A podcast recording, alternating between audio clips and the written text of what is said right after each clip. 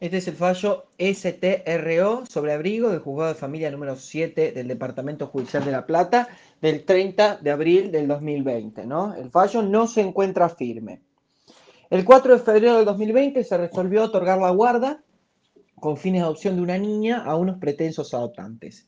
Y para así resolver se valoró la vinculación que ellos venían sosteniendo, la autorización para agresar de una institución en la cual estaba la niña y las visitas autorizadas al hogar de lobos. Dado este contexto de protección de salud pública, se dispuso la intervención del equipo técnico del juzgado.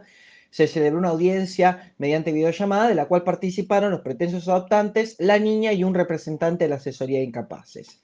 En la audiencia, los mismos refieren que se encuentran cumpliendo el aislamiento eh, en el departamento de la familia, organizando las tareas de la niña y rutinas, dado que ésta había empezado el jardín y extrañaba ir ahí. Después de eso, el pretenso adoptante se vuelve a comunicar con la secretaria del juzgado a fin de poner en conocimiento la preocupación que tenía porque el estado de la niña se había agravado. Y acompaña un resumen de la psicóloga de la misma, en lo cual solicita eh, la salida en periodos, en periodos breves y cerca del domicilio, preservando priorizando la salud mental y el trabajo que venían realizando con la niña. En los considerando se tiene en cuenta la pandemia, el decreto del Poder Ejecutivo, eh, las recomendaciones de organismos internacionales y expertos locales y la experiencia que han tenido otros países, ¿no? Específicamente se pone el acento en el artículo 6 del decreto 297 del 2020, ¿no? El, el decreto plantea de alguna manera las excepciones al aislamiento y una de ellas es, son, se refiere a las personas que deban asistir a otras con discapacidad, familiares que necesiten asistencia, a personas mayores, niños, niñas y adolescentes, artículo 6, inciso 5.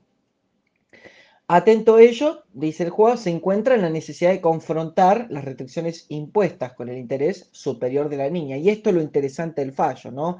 Contraponer la norma del decreto 297 eh, del 2020 con los postulados de niñez y adolescencia, entre ellos el interés superior de la niña, el derecho a preservar su salud mental y el trabajo que se venía realizando eh, de vinculación con los pretensos adoptantes. Todo esto a la luz de la Convención de los Derechos del Niño.